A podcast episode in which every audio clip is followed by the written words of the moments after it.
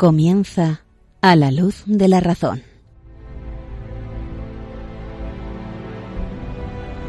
Dirigido por el padre Esteban Medina.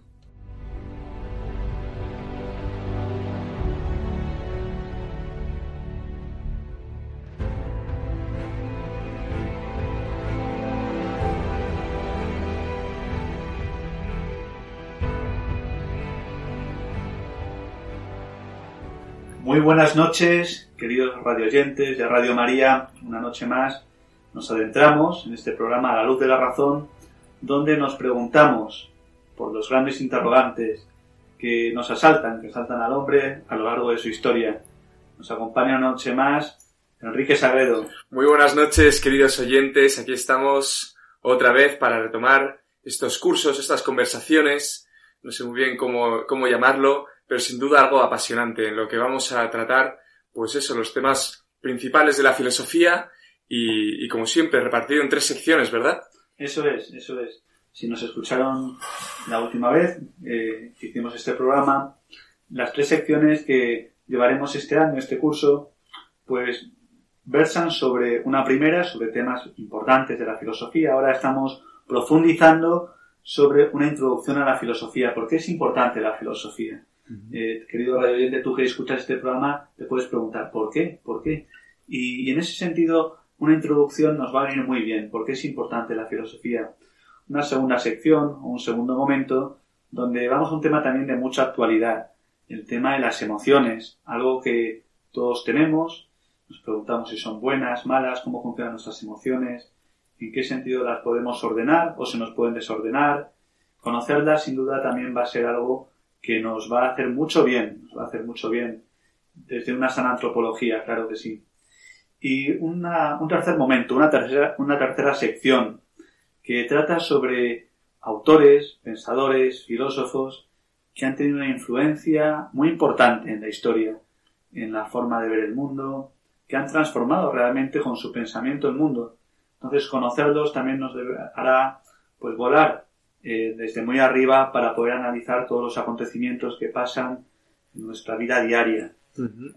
Otro día estuvimos, recuerdo, con Sócrates, Eso es. recuerdo, y, y, hoy veremos un poco a Heráclito, ¿no? Con ganas de, de ver a este personaje, pero bueno, no quiero adelantar nada, así que empecemos por lo primero y vayamos en orden. Muy bien, pues vamos entonces a la primera sección.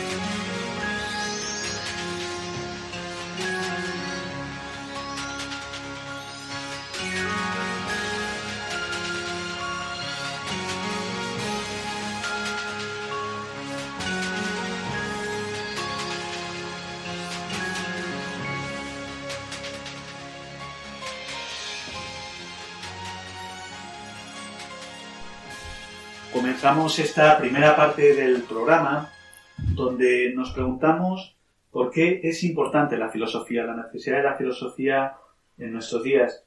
Y si recuerdas, Enrique, en el último programa, tú me preguntaste por el título de dicho programa, La luz de la razón. Veíamos que a la luz de la razón, pues realmente podemos llegar a, a realidades que orientan nuestra vida, como la existencia de Dios, si el hombre pues es un ser personal, si tiene libertad, si puede distinguir entre el bien y el mal, tantas preguntas que no solamente sabemos por revelación, sino que también lo sabemos a la luz de la razón. Y es que efectivamente la razón es una luz que ilumina eh, la oscuridad de las preguntas que tenemos en nuestra vida.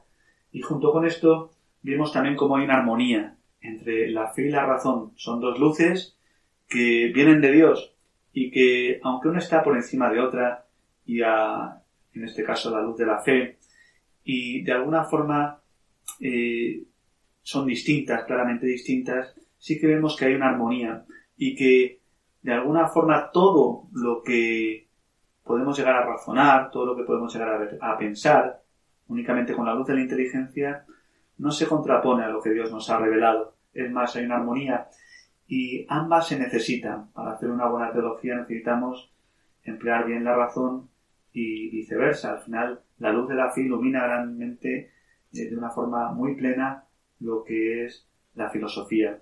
Entonces vimos esta distinción, vimos también esta complementariedad, esta mutua necesidad y, ahí nos quedamos. Y estábamos, eh, si recuerdas, viendo la definición de filosofía. Eh, te, acuerdas un poco cómo era la, la definición de filosofía, Enrique? Definición de filosofía, a ver si recuerdo bien, pero creo que era algo así como la ciencia de la totalidad de las cosas por sus razones más profundas, adquirido a la luz de la razón. Increíble. Justo, además el título está ahí encajado. Increíble, increíble. Pues sí, sí, precisamente es una definición buenísima. Veíamos que es ciencia realmente. Nos preguntamos por las causas. Eh, esto es una ciencia, preguntarse por las causas eh, necesarias, universales. En este caso, nos preguntamos por las causas últimas. Y es de la totalidad de las cosas. la filosofía, especialmente la filosofía de una perspectiva realista, se pregunta por la totalidad de las cosas, todo lo que es, todo lo que existe, eh, por sus razones más profundas, ya digo que es por sus causas últimas, efectivamente, y adquirida a la luz de la razón, que es lo que estamos viendo aquí. A la luz de la razón nos preguntamos por todo esto. Pero vamos a entrar, eh, además de esta definición, que ya hicimos nuestros primeros pasos eh, en el último programa, vamos a entrar en las condiciones y, también en, lo que podría llamarse en las causas por las cuales podemos adquirir esta filosofía, las condiciones y las causas. Una primera condición para poder filosofar, una primera condición es sin duda lo que se llama el ocio. Eh, el hombre, si no tiene un tiempo para estar tranquilo, para estar con una quietud interior, para poder reflexionar, pues no puede hacer filosofía. Si estamos siempre pues imbuidos en un continuo activismo, en el trabajo. Eh, en ese sentido no podemos parar y preguntarnos por las causas últimas de la realidad, por qué pasa esto, eh, cuál es el sentido del tiempo, de la historia, cuál es el sentido del hombre. Entonces necesitamos como parar. Y vivimos en un mundo que precisamente por esto la filosofía ha quedado arrinconada, ha quedado en lo oscuro, pues en un rincón eh, y parece que no es importante, porque parece que no es útil. Y, es que realmente para filosofar hace falta también dedicar tiempo, tener, ya digo, una tranquilidad y reflexionar, reflexionar sin, sin ningún tipo de prisas. Podríamos decir entonces, Padre Esteban, que para filosofar eh, tenemos que buscar estar un poco ociosos incluso, ¿no? Podemos invitar incluso a, nuestros queridos oyentes a buscar un rato de, de un sano una sana ociosidad para poder, pues, pensar, ¿no? ¿Qué, es lo que dices? Hace falta parar y, estar tranquilos. Eso es, eso es. Eh, si no hay ocio, si estamos siempre, eh, ya digo, en un continuo hacer eh, y no, no nos paramos, pues no podemos. Y el ocio precisamente es parar, es decir, bueno, ahora este es mi tiempo de descanso. Y tú, querido radio oyente, pues seguro que estás escuchando este programa no porque sea un trabajo para ti, no porque sea algo arduo, no porque te hayan obligado. No, es tu momento de ocio. Voy a relajarme y, bueno, pues con ayuda de lo poco que podamos decir, eh, seguro que, disfrutas, porque el ocio también es para gozar, pero yo digo que el ocio eh, necesita una tranquilidad, una quietud. Eh, precisamente llama la atención como la palabra ocio es la negación de otra palabra, la palabra negocio. La palabra negocio sabemos que cuando uno está negociando, bueno, pues está utilizando cosas para llegar a un provecho. Eh, sin embargo, el ocio, pues en ese sentido, uno no está como nervioso, como inquieto, como queriendo aprovechar, no, está descansando, está en un reposo, eh, está con una quietud. Y, para eso es muy importante esto. O sea, si no hay ocio, en ese sentido, eh, no hay filosofía.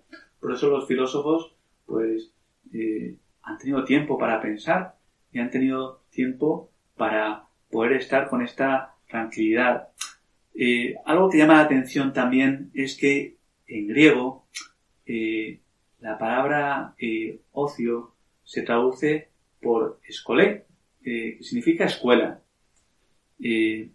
pues realmente cuando uno tiene tiempo para preguntarse cosas, para conocer sobre la verdad, pues esto sería la escuela. Muchas veces pensamos que la escuela es un tiempo de trabajo, porque tal y como está pensado hoy, yo voy a la escuela únicamente para luego trabajar, para luego hacer, para luego hacer.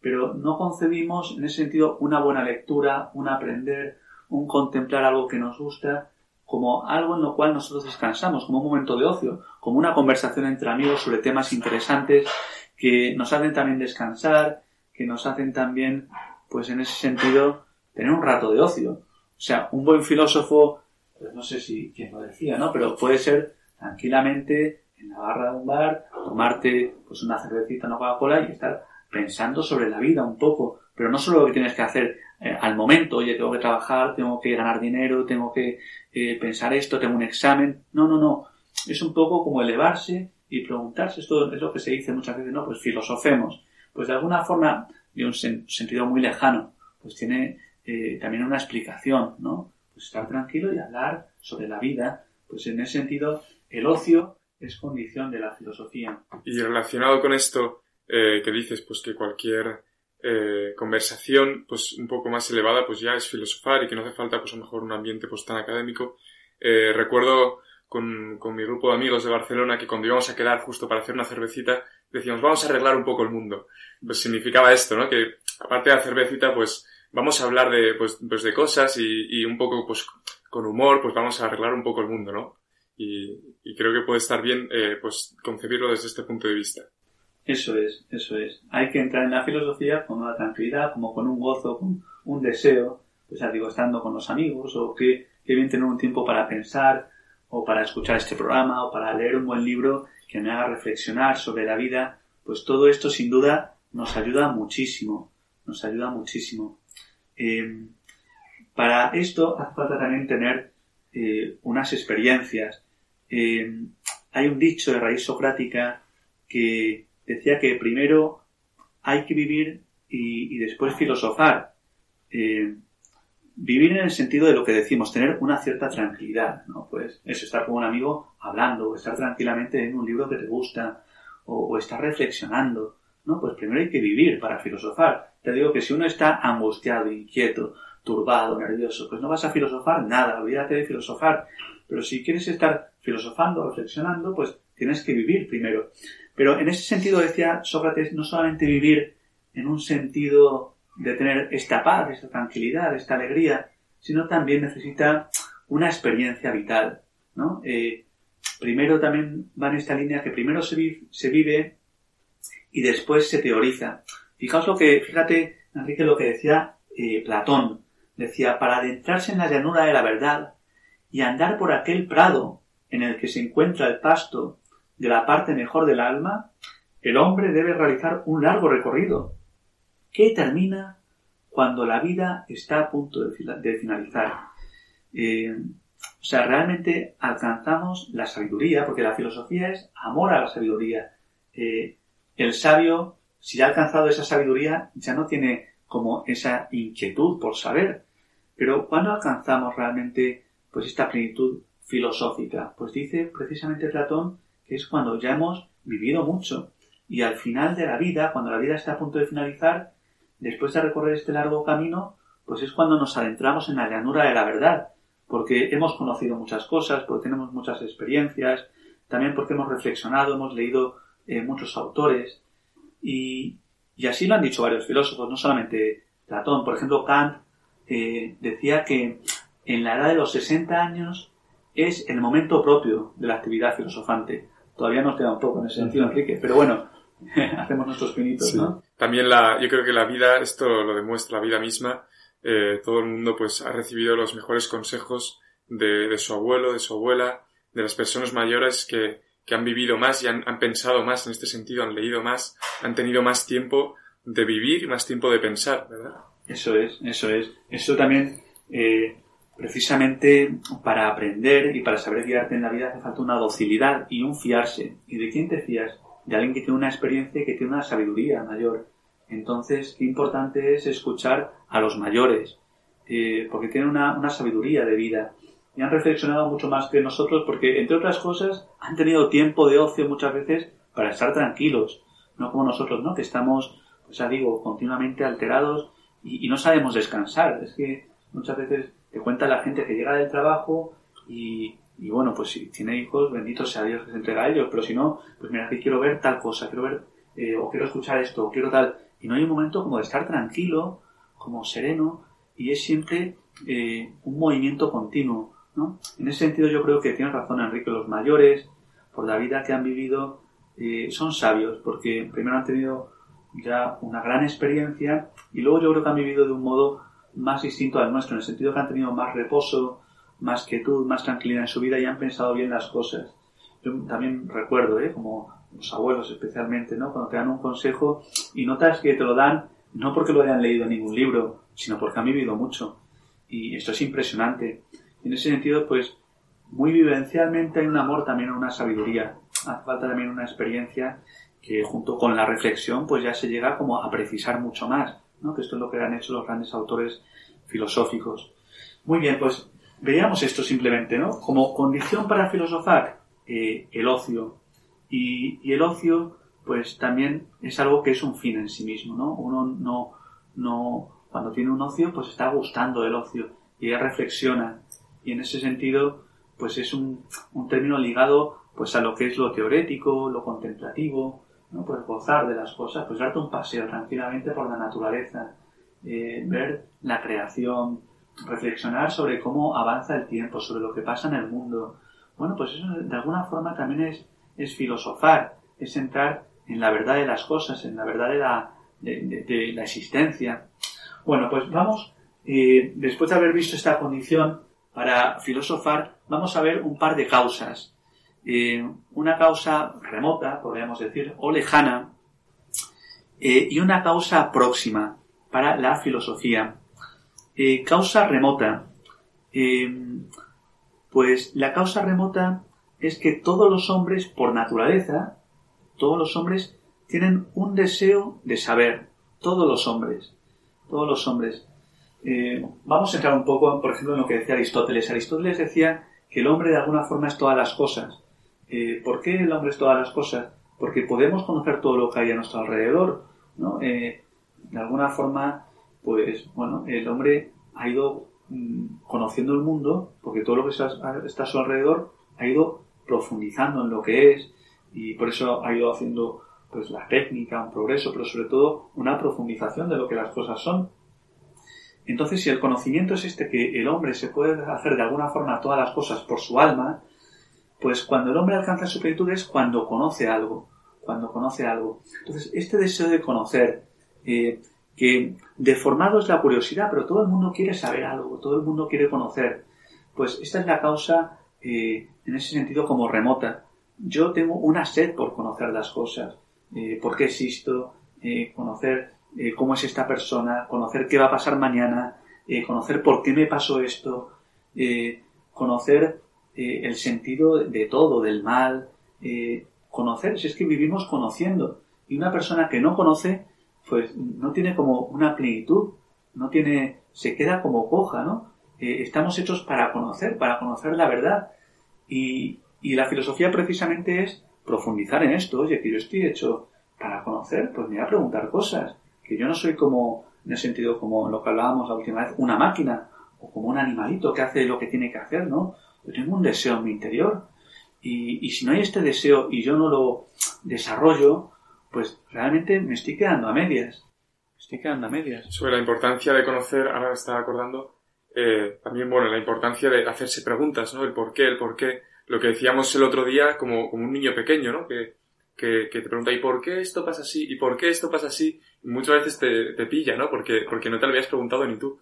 Y, y me estaba acordando ahora de un compañero del, del seminario que hoy mismo en clase, eh, bueno, después de una, de, una, de una clase de filosofía en que el profesor pues se ha elevado un poco y, ha entrado un poco en metafísica y en el descanso decía, este compañero de, de, de seminario me decía, tengo un sacerdote que me ha recomendado que en metafísica no pregunte nada, que tire para adelante, que tire para adelante, que no pregunte nada. Y, y, yo decía, pero, pero no, hombre, justo es lo contrario, has de preguntar, has de, has de, de buscar la inquietud, no, no puedes simplemente memorizarte algo y, y, luego pues vomitarlo en el examen, ¿no? Entonces le hemos animado pues a que coja ese interés, ¿no? A que no, a que, a que se haga preguntas para, para poder conocer. Claro, claro. Es que si no, al final, ¿para qué estás haciendo la clase? ¿Para qué vives? O sea, si vivimos sin un deseo de conocer, ¿para qué vivimos? O sea, ¿para que pase el tiempo? Pues no.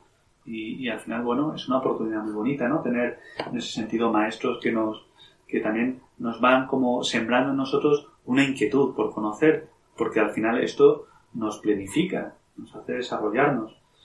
Muy bien, pues junto con esto que decías también está lo que hablábamos también otro día, la causa próxima de la filosofía es la admiración. Uno se admira cuando se asombra ante algo que, que no conoce, ¿no? Y, y, esto es lo que le pasa a los niños. Precisamente la filosofía, de alguna forma, es hacerse como niños, porque es ir como a, lo obvio, a, lo que el sentido común nos dice, pero profundizando en ello. En ese sentido, un niño que se pregunta, ¿qué es esto? ¿Y por qué? pues son las preguntas más filosóficas. A mí me gusta mucho ver cómo los niños preguntan cosas como básicas y entienden lo que es feo, lo que es bonito, lo que es bueno, lo que es malo, y esto porque es así, y se asombra, ve un paisaje y se asombra, ve un cielo estrellado y se asombra, se pregunta eh, por Dios y, lo hace como con asombro, y ve la grandeza de las cosas, y ve que pues hay una sabiduría en sus padres y se asombra, se asombra ante un día luminoso, o se asombra ante un día nublado, se asombra ante la lluvia. Y ese asombro es eh, el motivo por el que se pregunta ¿por qué? ¿Por qué? Y por desgracia en nuestros días también pues hemos perdido el asombro ante la realidad. Vivimos como en un tedio, en una apatía, en un aburrimiento, que hemos perdido este asombro. Y, es una pena, es una pena eh, muy grande, porque entonces no hay una perspectiva contemplativa, filosófica creo que en gran parte también tiene, tiene la culpa, eh, y pienso, eh, el tema de, de, las nuevas tecnologías, los móviles, las redes sociales, todo eso que justo el otro día veíamos aquí un documental en el seminario muy bueno que hablaba de esto, ¿no? Y, y cómo nos, nos absorbe el estar pendientes todo el día, pues, de, de, las notificaciones que me llegan, de los mensajes que me llegan, y no te, no te da pie a mirar a tu exterior, a mirar a las personas, a mirar la creación. Eh, a, contemplar esto, esto que decías que es tan necesario como, como causa primera para, para empezar a, a, pensar y, y a, hacer filosofía. Totalmente de acuerdo, Enrique, sí, sí, sí. Cuando uno está como de alguna forma dependiente de una realidad que es virtual y que va provocando una adicción en ti que muchas veces eh, no controlas, pues te hace realmente luego no reflexionar sobre un mundo que es mucho más rico, eh, mucho más bello, eh, mucho más profundo, y, y que está ahí y que, y que, realmente lo puedes tocar, ¿no? Muy bien, pues bueno, en esta parte, eh, simplemente por resumir, ¿no? Eh, nos hemos preguntado eh, por las causas de la filosofía, la causa remota, la causa próxima y esa condición que es el ocio. Pues nada, sin más, vamos a pasar a la segunda parte donde hablaremos de las emociones.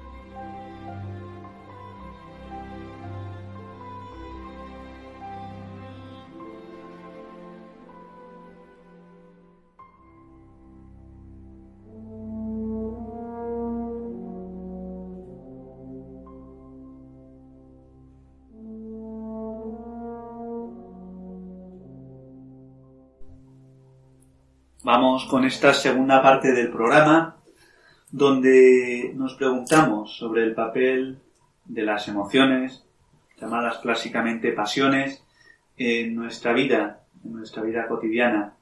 Un papel muy importante porque nos influyen, nos influyen eh, de una forma increíble, me atrevería a decir. Eh, bueno, pues viendo lo que vimos la última vez, nos preguntamos sobre todo si las emociones en sí mismas, vivimos con ellas, son buenas, son malas. Eh, ¿Recuerdas, Enrique, un poco cómo...? Recuerdo perfectamente, dijimos eh, que las pasiones, pues que a lo mejor hoy en día esa palabra eh, puede que, que, que, el sentido esté un poco como desvirtuado, ¿no? Porque parece como algo negativo, una connotación como negativa, eh, alguien que es muy pasional, pues alguien que se deja llevar por las pasiones, pero vimos como las pasiones en sí mismas pues son buenas, ¿no? Eh, lo, que, lo que está mal pues es una pasión desordenada, pero la pasión en sí misma es necesaria para, para aprender, para, para aprender con ganas, con gusto, que, que se haga todo más ameno, más, eh, con, con, más facilidad, ¿verdad? Y cómo, qué importante es poner pasión en las cosas eh, importantes. Y eso es lo que vimos. Eso es, eso es. Pues sí, vamos a seguir profundizando en esta parte del programa sobre esas pasiones que ya vemos que en sí mismas son buenas. Dios todo lo que ha creado es bueno. Y, y el problema es que se desordenen lo que el Señor ha creado. Pero el Señor nos ha creado con cuerpo y alma, nos ha creado con emociones, con pasiones. Y lo suyo es que lo que nosotros eh, entendemos como bueno, lo que amamos, eh, lo que sentimos, pues ojalá vaya a la par. ¿no? Y, y de eso se trata en esta parte del programa de, de ir viendo pues aquellas cosas, aquellas emociones, pues que realmente nos ayuden pues a hacer un juicio objetivo sobre las cosas, a vivir de una forma plena. Y fíjate que nos vamos a acercar sobre todo al tratado de las pasiones de Santo Tomás. Uno podría pensar, uy, Santo Tomás, un tipo, un santo, evidentemente, pero como muy intelectual, ¿no? Como que de alguna forma parecía como que abstraía mucho de lo que era la realidad cotidiana y que a veces podría verse como toda su enseñanza como algo frío, como algo en el sentido desencarnado. Y no es para nada así. Él tiene un tratado en la suma teológica dedicado a las pasiones y donde las, las va explicando y las tiene totalmente integradas en lo que es el hombre. Y es una preciosidad. O sea que en ese sentido concebir a Santo Tomás como un intelectualista, para nada. Él tenía eh, una concepción unitaria, plena de lo que es el hombre y donde veía que todo esto era algo bueno, era algo positivo. Y precisamente algo que le ayudó mucho, además que, bueno, esas platones, estas, estas pasiones, pues están ya eh, en Platón, él habla de ellas, del apetito irascible, el apetito concupiscible, ahora lo explicaremos brevemente. Eh, esas pasiones, también Santo Tomás se lo preguntaba, porque cuando vemos a, a Cristo, eh, en lo que nos revela la Sagrada Escritura, pues vemos que continuamente nos habla de él eh, cuando ve a los pequeños y, ve cómo eh, el Padre revela los secretos del reino a los pequeños, pues él eh, se llena de gozo, ¿no? se llena de entusiasmo, o cuando está en Getsemaní siente un hastío, una tristeza profunda. él, en ese sentido, Cristo también tiene pasiones. Y no olvidemos, Cristo es Dios y hombre verdadero, y es el hombre perfecto. Y si Cristo también tuvo estas emociones, estas pasiones, evidentemente son buenas. En Cristo estaban totalmente ordenadas. Eh, pero hay que ver esto como concebir que las pasiones, las emociones, tanto por la creación de, Dios, del hombre, ¿no? que estamos hechos a, a, su imagen y semejanza, y que el cuerpo que nos ha dado es un bien. Nosotros somos una unidad de cuerpo y alma. Pero también viendo el modelo de hombre perfecto, Dios y hombre verdadero, Cristo, que él también tenía pasiones, tenía emociones, pues desde aquí ya concebimos que las emociones es algo bueno, es algo, es algo que con lo que tenemos no solamente que vivir, sino aprovecharlas también. Muy bien, y vamos a ver, eh, ya digo, en esta parte vamos a hacer una pequeña clasificación para eh, entendernos de lo que está hablando en ese sentido Santo Tomás. Eh, las emociones o pasiones. vemos que son pues influencias, nosotros padecemos, tenemos influencias eh, muchas veces de, del exterior y eh, ¿dónde influyen? Eh, pues cuando decimos que influyen en ese sentido en nuestro cuerpo, pues nosotros las padecemos. Entonces, las las pasiones Santo Tomás las está concibiendo no como algo que influya en nuestro entendimiento o, o directamente en nuestra voluntad. Claro que influye en el entendimiento y la voluntad, pero medianamente por, eh, por nuestro cuerpo, por nuestro cuerpo de alguna forma padece, recibe pues un cambio, una transformación y en ese sentido una pasión, pues, a ver, pensemos la tristeza, eh, el gozo, pues claro que llega al entendimiento, llega a la voluntad, pero por mediación en ese sentido de lo físico, del cuerpo. ¿no? Nosotros cuando sentimos una pasión, pues a lo mejor nos late más rápido el corazón, o uno tiene miedo, pues le tiemblan las, las piernas. Bueno, pero como precisamente donde directamente influye la pasión, pues primeramente es en nuestro cuerpo y de alguna forma después, secundariamente, nuestra alma, pero propiamente eh, las pasiones van al cuerpo. Entonces, esto es lo primero. Y si van al cuerpo, quiere decir que radican en un apetito, un apetito que es el apetito sensible. Eh, recordemos, ¿no? Pues el hombre está formado por cuerpo y alma, y, y del alma de alguna forma salen eh, dos potencias, como dos facultades, ¿no? Nosotros conocemos la realidad, tenemos un entendimiento, y no solamente conocemos, sino que también tenemos una voluntad, una voluntad donde conocemos la verdad y la conocemos en ese sentido como algo bueno y la voluntad pues la quiere. Pero esas dos potencias, entendimiento y voluntad, vienen directamente del alma. Ahora bien, también vemos que tenemos eh, un apetito, eh, la voluntad también se llama un apetito intelectual, porque viene en el sentido como de, del alma, presupuesta la razón. Pero también tenemos un apetito como una tendencia sensible, ante lo sensible. Pues bien, las pasiones, ¿dónde están? ¿Tú dónde crees que están? Eh, Enrique, en el entendimiento y la voluntad o bien en el apetito sensible? Pues yo las pasiones diría que están, tal vez me equivoco, pero en lo, en, lo primero, en, el, en, el, entendimiento, puede. O, o sea, siempre que vengan eh, fruto de, de, haberlo pensado. Eh, bueno, o sea, realmente vienen hacia ahí, hacia el entendimiento, hmm. pero donde tienen su raíz más profunda en ese sentido es en la sensibilidad, ¿no? Porque, eh, bueno, fíjate que los ángeles, por ejemplo, pues no tienen pasiones. ¿Y, ¿Y por qué no tienen pasiones? Porque no tienen cuerpo. Eh, las pasiones sí son algo bueno, pero cuando hablamos de pasiones vemos que algo que está enraizado en lo más sensible nuestro. Y en ese sentido, aunque luego pueda llegar a lo espiritual, pero sobre todo donde está insertada la pasión es en lo sensible. Y en ese sentido, en ese apetito sensible, en ese apetito sensible que tenemos. Por tanto, eh, hasta aquí, ¿qué hemos dicho únicamente? Bueno, pues que el hombre está formado por cuerpo y alma, que tiene dos facultades, el entendimiento y la voluntad, que están arraigadas en su ser espiritual, en su alma, pero también como somos una unión de cuerpo y alma, también tenemos una tendencia, lo que se llama un apetito, ¿no? Como eh, algo que tiende, y, en ese sentido ahí están las pasiones, en ese apetito sensible, porque las pasiones vienen por todo lo que nosotros conocemos sensiblemente, conocemos, lo que conocemos a través de los sentidos. Pues ahí es donde afectan las pasiones de alguna forma.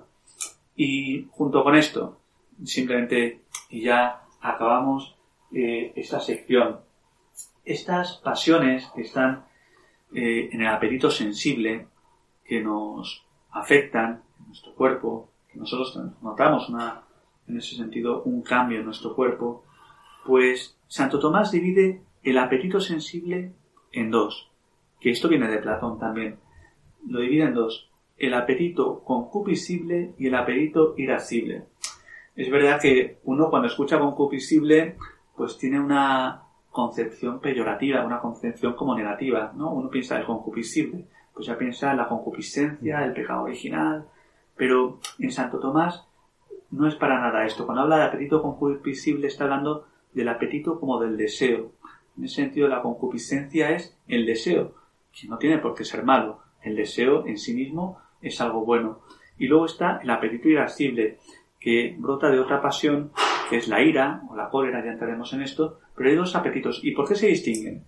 Porque el apetito en ese sentido concupiscible, es lo que desea eh, lo bueno o lo malo sensiblemente, pero tal y como es. Lo bueno y lo malo tal y como es.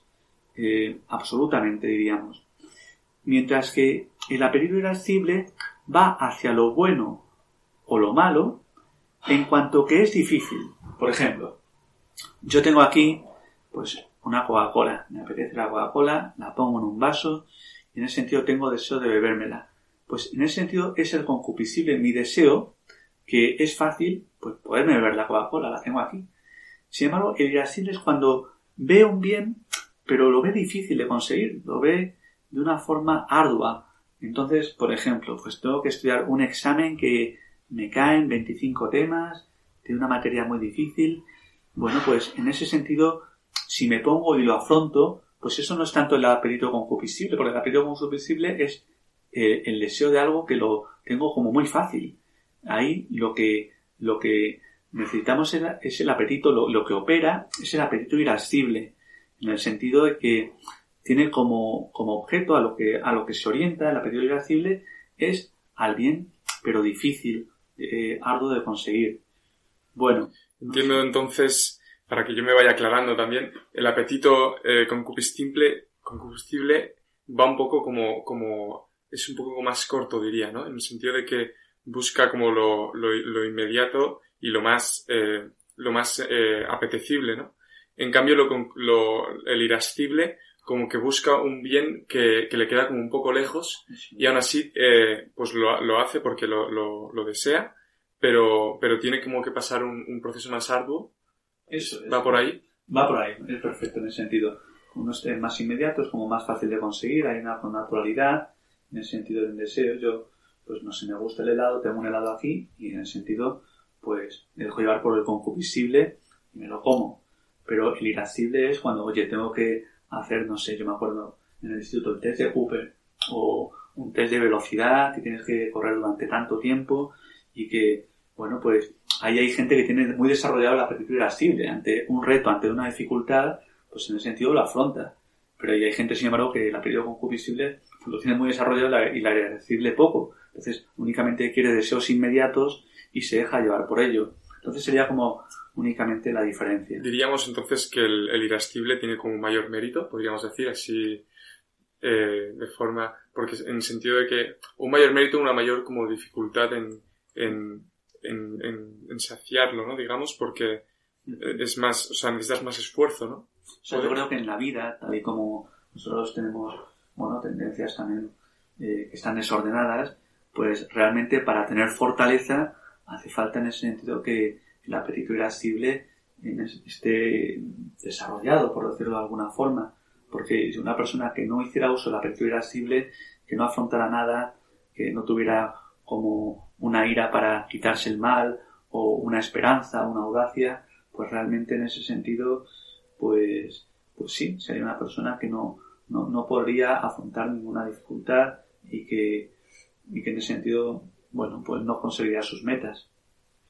También pienso que, que está muy relacionado con, con, la inmediatez que hablabas antes también, eh, hemos hablado antes de las redes sociales, de todo lo que hoy en día, el, todo, todo este eh, concepto de la inmediatez, ¿no? De pulsar un botón y enseguida tenerlo, eh, pienso que está muy relacionado con esto apetito eh, sensitivo concupiscible, ¿no? De que en el momento en que yo quiero algo y, digamos, pulso el botón, ya lo obtengo y en este sentido eh, se pone más en juego el aspecto irascible de, de, de saber esperar, de saber eh, trabajarlo para, para conseguirlo. Eso es, eso es. Yo pienso mucho, hace unos años, si tú querías comer algo, bueno, pues lo piensas, vas al supermercado, lo compras, lo cocinas, y esto tardas un tiempo. Ahora coges el móvil, das un botón, pagas y tienes las patatas fritas que te llegan o la hamburguesa en un santiamén, vamos, y comes. Solo hace falta que, que te lo metan en la boca, ¿no? Pues, bueno, en ese sentido, pues sí, efectivamente. O sea, como que nuestra sociedad va a lo fácil, en ese sentido puede ser eh, el apetito combustible, que es algo bueno, pero se puede desordenar en el sentido de que el irascible esté totalmente, pues, en el sentido limitado. Es así. Bueno, vamos a ir, si te parece, Enrique, a la siguiente, a la última parte del programa, porque si no, no queremos. Pues vamos a ello con Heráclito, con muchas ganas.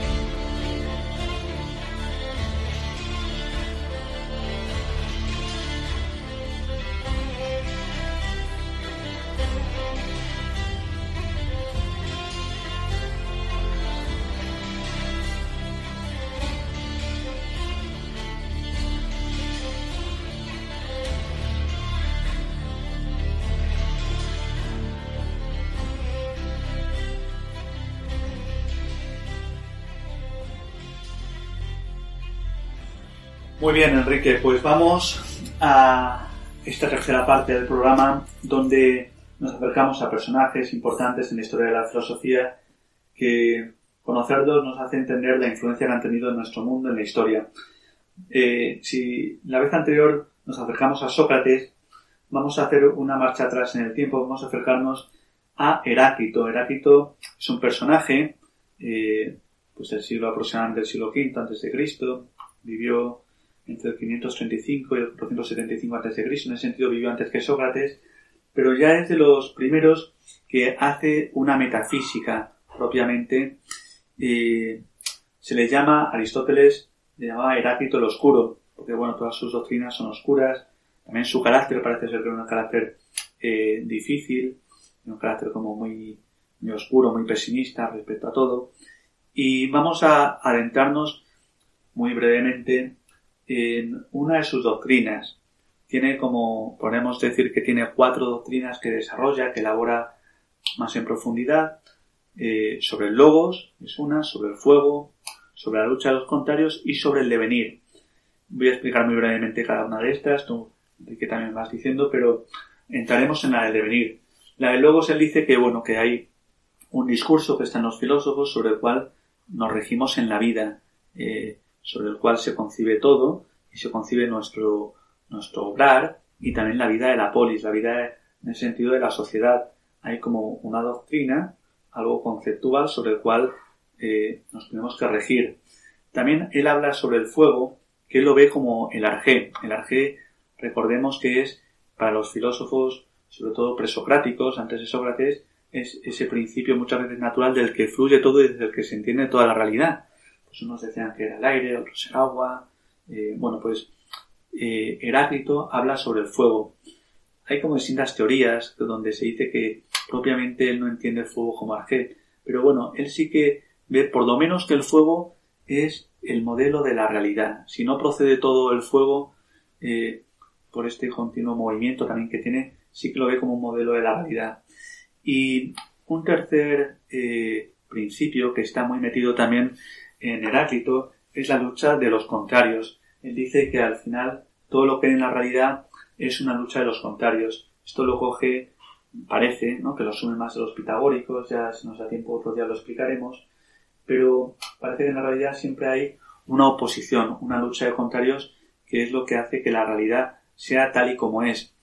Eh, Aristóteles, de hecho, dice que concibiendo así la realidad, eh, Heráclito no respeta el principio de no contradicción. Bueno, esto también es muy interesante el poner, por ejemplo, el, eh, un ejemplo, el ejemplo del arco, ¿no? Que dice que aunque parece que hay una armonía en él, pero realmente el arco, lo que es la cuerda, está tensa, ¿no? Pues esa tensión es lo que hace que supuestamente en la realidad hay una armonía. Digamos que está luchando entonces la cuerda contra el palo, ¿no? Porque es como una estos contrarios, ¿no? Que, que, chocan entre sí y entonces es como... Eso es, eso es. Este, este tema ya en otro programa lo, lo profundizaremos porque es algo que también está muy metido en la realidad, ¿no? Como que eh, todo lo que vemos del Jin Yang, como la lucha entre el bien y el mal, que vemos en un montón de películas, pienso en Star Wars, un montón de cosas que están como al mismo nivel, ¿no? Entonces hay como dos principios que al final la realidad se rige por estos dos principios que chocan, ¿no? Eh, entre la luz y la oscuridad, no sé, lo, el, lo par el paro, o lo abierto y lo cerrado, eh, el futuro o el pasado, ¿no? Pues siempre como dos realidades, ¡pum!, que chocan. Pues esto es muy pitagórico, en ese sentido también lo tiene Heráclito, y es, ya entraremos un día como muy maniqueo. Es muy interesante ese tema, pero vamos a entrar sobre todo, no sé tiempo, en el cuarto tema, que es más conocido Heráclito, es en el devenir. Él concibe que la realidad está en continuo movimiento, todo fluye, panta rey, dice él en griego, ¿no? Dice, eh, Platón, cuando saca las afirmaciones de Heráclito, dice que esa es una afirmación clave para entender, a Heráclito. Anta rey, todo, fluye. Y él pone el ejemplo del río, ¿no? Que está continuamente en ese sentido cambiando. Eh, el río no existe en sí mismo, no permanece, sino que continuamente eh, está cambiando. Y para él toda la realidad pues cambia. Pues yo eh, soy distinto ahora que como fui ayer, que como seré dentro de cinco minutos. Todo cambia, todo cambia. Y, entonces, pues, para eh, Heráclito no hay nada que permanezca, no hay nada que en ese sentido eh, se fundamente en una realidad que no cambia, todo cambia, todo cambia. Y bueno, la verdad que esto tiene unas influencias que ni nos imaginamos hoy día, porque es verdad que todo cambia, sensiblemente las cosas cambian. O sea, uno, pues, no sé, la, naturaleza, ¿no? Pues tiene un origen, crece, eh, muere, eh, vuelve a surgir algo. Entonces, sensiblemente es verdad que hay cosas que cambian. Nosotros también sensiblemente cambiamos, ¿no? Pero para que haya cambio, algo tiene que permanecer.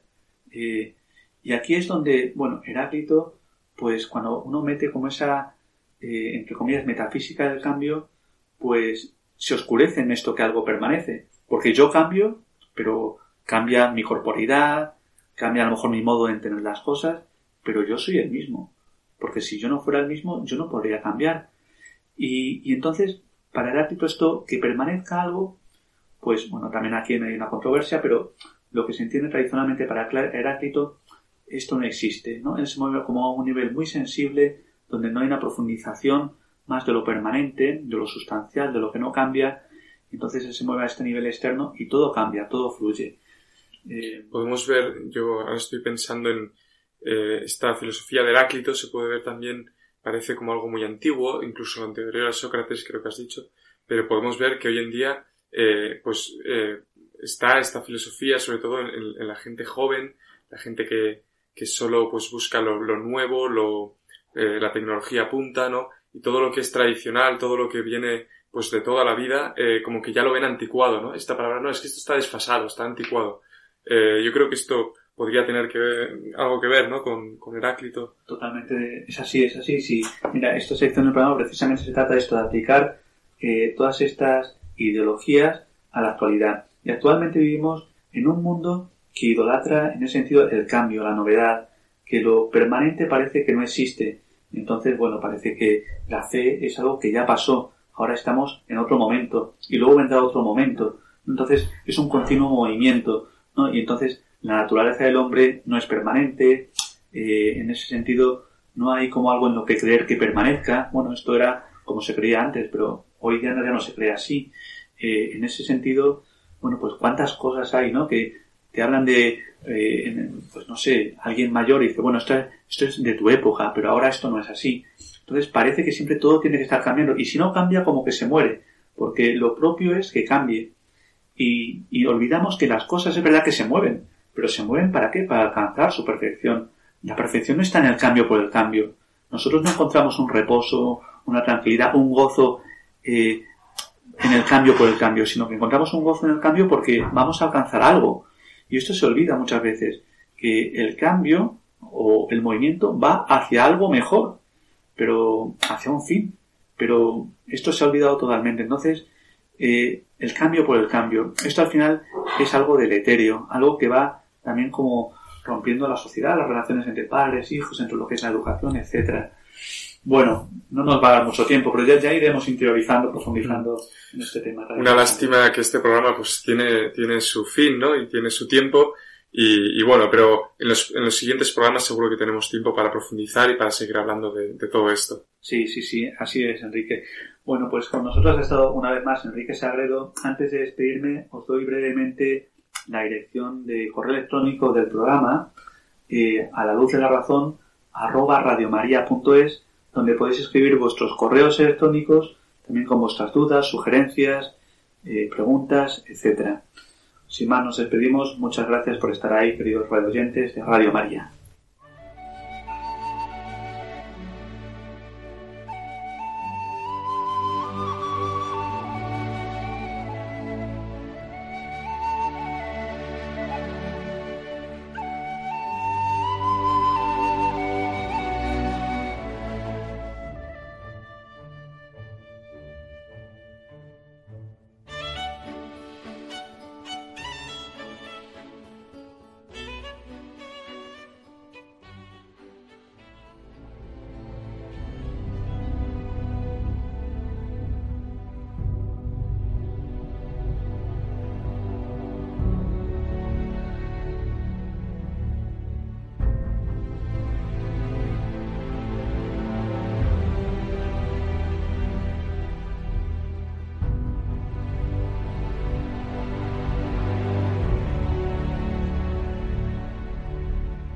Han escuchado en Radio María A la luz de la razón, dirigido por el padre Esteban Medina.